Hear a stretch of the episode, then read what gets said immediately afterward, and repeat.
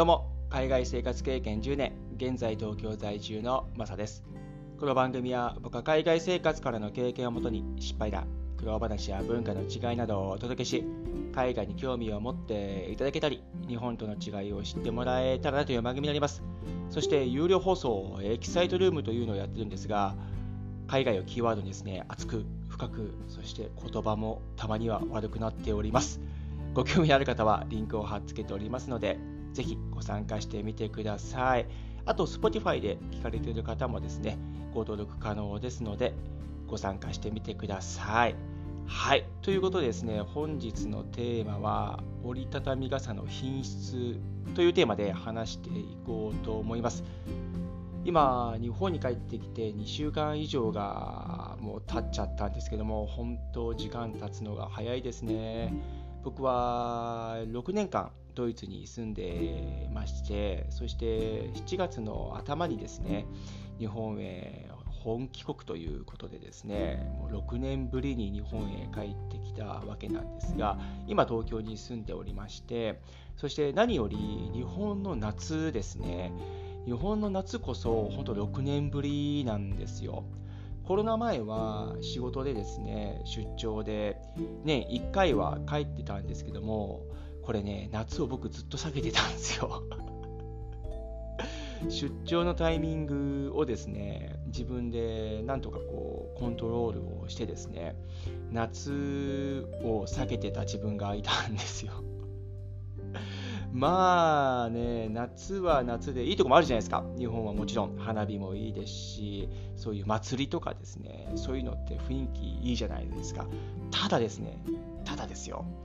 もうこの蒸し暑さたまんないっすよ。本当に今もうままさに体験してますけどももう湿度が高くてやばいっすねこれもう。ヨーロッパはですねちょっと想像できないかもしれないですがドイツの場合ですね僕ドイツに住んでた時クーラーがないんですよ家に。でクーラーがなくても湿度がめちゃめちゃ低いんで、越せちゃうんですよ、夏を。窓を開けてればいい風が入ってくると、これめっちゃ涼しいんですよ。暑いですよ、確かに。30度以上出ますし、で今日暑いなーっていう風に思ったりもするんですが、ただ本当に湿度が低いので、日本みたいなジベーっていう暑さじゃないので、これね、夏越せちゃうんですよね。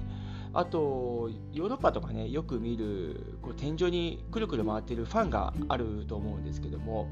あれもドイツにはなくてですね、本当に普通に生活していく上でクーラーというものがないんですけども、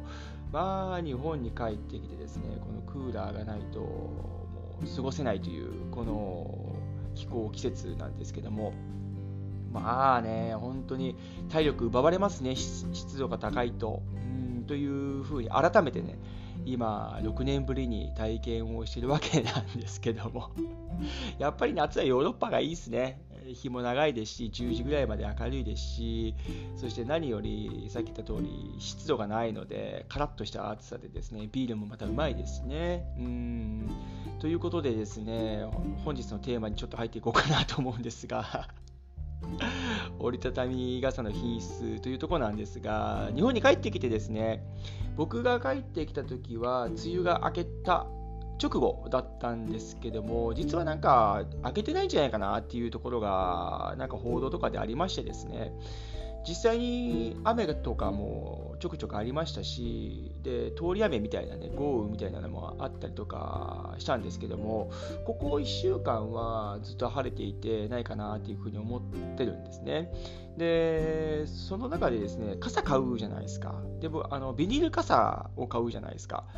コンビニ行って売ってますよね。でビニール傘を買ってですねそういう雨の時はさしてこう渡って歩いてるっていう感じだったんですけども折りたたみ傘もですねその通り雨が来るので持っとこうかなと思って持ってたんですよね。であドンキーが近くにあったんでドンキーで折りたたみ傘を買ってですねさあ豪雨が来た。折りたたみ傘を久しぶりにですね日本の折りたたみ傘を差しました。ということでですねまあ品質いいっすね。いやびっくりしましたよ。その少々の風ではですね、もちろん当たり前かもしれないですけども、日本に住まれている方々はですね、少々の風邪ではですね、なかなか折れないじゃないですか、こう裏返しになったりとか、そういうのってなりにくいじゃないですか、日本の傘って。ビニール傘もそうなんですが、もう安くて、こんだけ品質のいいのって、本当に僕らは恵まれてると思いますね。というのもですね、ドイツにもあるんですよ。折りたたみ傘がですね。で、何回か僕使ったんですよね、その折りたたみ傘。で、ちょっとの風でですね、僕の差し方がなんかちょっと悪い方のか、ちょっとわかんないですけども、まあね、よくね、ビラーンってこう、裏側になって、そして折れちゃうんですよね、すぐ。値段的にはドイツの方が高いですよ。今、円安なんで、ユーロ換算するとですね、向こうの方が高いですよ。で、品質も本当にね、良くなくてですね。それこそビニール袋みたいなのがあるんですけどもね、ドイツにも。日本みたいな感じではないですよ。もっと安いような感じなのがあって、それこそすぐ壊れますし、もうちょっと風が吹いただけでビローンってなってですね、骨がもうクピーとこう折れてですね、あ、もう使えないじゃんみたいな、そういうのがあるんですよ。で日本に戻ってですね折りたたみ傘を買ってですねでいざ刺してみるとまあ品質いいっすね。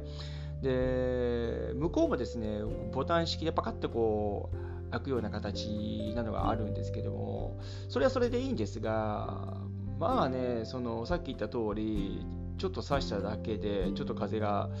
吹いただけでそういう風に折れちゃうっていう傾向があったのでいいやつはねまたいいかもしれないですけども僕はもう普通のそこら辺で売ってるような折りたたみ傘を使ってたわけなんですけどもうーんなんかね僕的には日本の折りたたみ傘のこの品質というのはすごく優秀だなというふうに折り折りたたみ傘だけではないですけどね日本の良さのこのものの品質というものに関してはですね。ただ、今回ですね、この前ですね、折りたたみ傘を久々にこう刺して歩いてたわけなんですけども、これって今の風ってドイツだったら完全に折れてるよなとかっていう風なこう感情というかそういう意識を持っちゃうんですよね。でもう普通になんかこう耐えてる傘があるわけですよ、そこには。あ、日本の傘すげえなとかっていう風に思いながら、ちゃんとそういう風に作られてるんでしょうね。値段もそうですけど安くていいものを作るっていうのが日本の本当に最大の良さのところがあると思うのでそういうところの行き渡るこの気遣いというかですねこの職人さんがしっかりですねそういうのを考えて作られてるんだろうなっていうふうに思いますね。うん本当にビニール傘一つに取ったとしても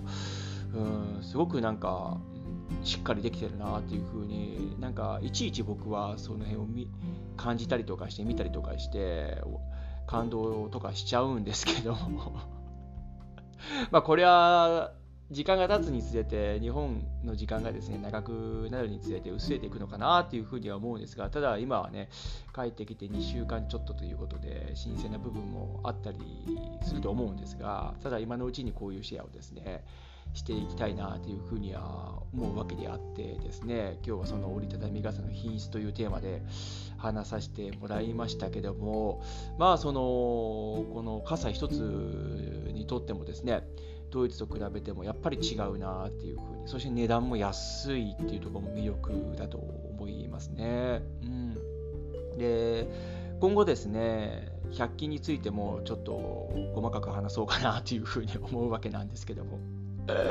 ドイツにも1ユーロショップっていうのがありましてですね、なんかそこにもですね、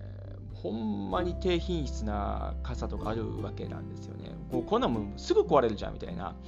のがあったりしちゃうんですけども、まあ、日本の傘はそういうわけではなくてですね、100均でも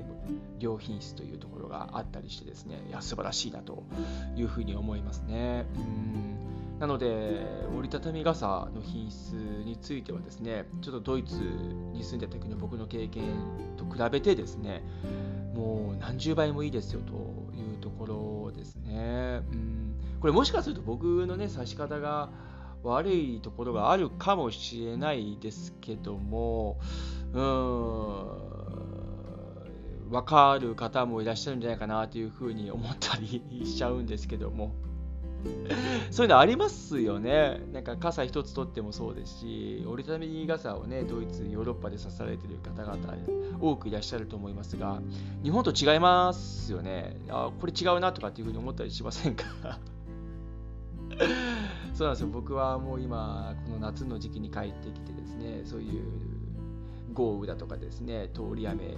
とかに対してそういう折りたたみ傘をちょっと差した時に思ってしまったものですから今日ちょっとシェアをさせてもらったんですけどもはいちょっと思った方いらっしゃいましたらですね僕のインスタかツイッターの方に DM もらえたらと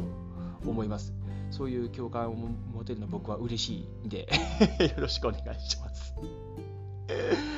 はい、今日はですね、折りたたみ傘の品質というテーマで話させてもらいました。何かの参考になったら幸いです。はい、今日はどうもありがとうございました。それでは素敵な一日をお過ごしください。ではまた次回の放送で。チャオ